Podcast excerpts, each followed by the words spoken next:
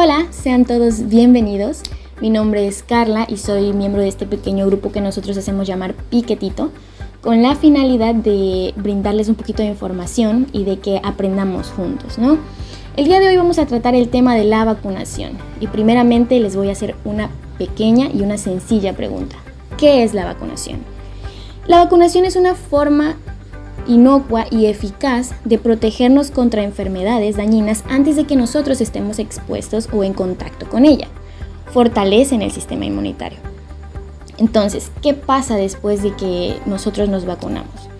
Nuestro sistema inmunitario produce anticuerpos como si realmente hubiéramos estado en contacto con la enfermedad o expuestos a ella.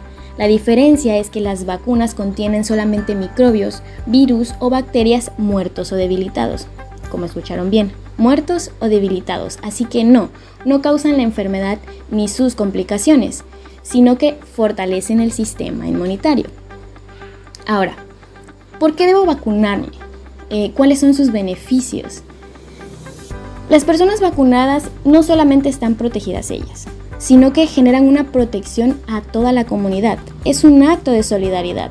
Te protege a ti mismo y protege a todos. Entonces, la vacunación ayuda en la prevención de contagios en niños pequeños, en personas inmunosuprimidas y en adultos mayores en riesgo de contraer más enfermedades. Si tú por alguna razón decides no vacunarte o si eres un padre de familia y decides no vacunar a tu hijo, tienes que tener en cuenta que corre el riesgo de contraer enfermedades graves, como el sarampión, como la meningitis, como la neumonía, como el tétanos, la poliomielitis. Muchas de estas enfermedades pueden ser discapacitantes y mortales, y no solamente es un riesgo para ti mismo o para tu hijo, es un riesgo que tú estás llevando a las personas que te rodean. Entonces, ¿cuáles serían las dos principales razones para vacunarse? Las dos principales razones que te voy a dar para que tú crees conciencia y decidas ir al centro de salud más cercano que tengas, es protegerte a ti mismo y proteger a las personas que te rodean.